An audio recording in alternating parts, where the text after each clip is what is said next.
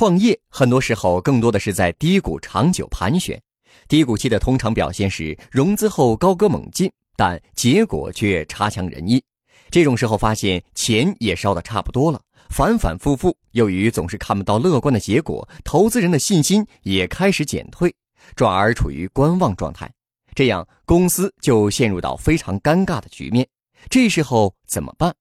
创业者通常会做出三个选择：第一是冬眠，就是裁员和减少投入；第二是接受低谷；第三是努力凭借差异化的小众产品继续生存。其实不然。首先，即使在低谷时，和公司表面上财务安全相比，公司价值依然是最重要的。所以，这个时候要做的是，不是去冬眠，而是更坚定的投入，用更多功夫打造公司的核心能力，甚至要去做融资，用融到的钱把公司的价值做出来。只要走在正确的路上，把方向和未来想清楚，任何一家踏实的公司都能够取得投资人的理解和支持。其次就是不明白自我催眠，不要觉得自己做的事太伟大，所以慢。如果已经感觉到慢，必须诚实的问自己一个问题：是不是因为企业还没有找到增长的内在规律、逻辑和动因？最后要有勇气选择最大的市场，而不是做小而美。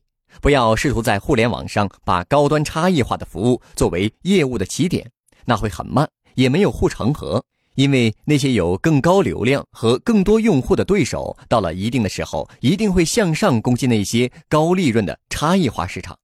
他们通常采取破坏性的竞争策略，比如说降价、补贴，直接把你的收入成本结构彻底的破坏掉。获取更多创业干货，请关注微信公众号“野马创社”。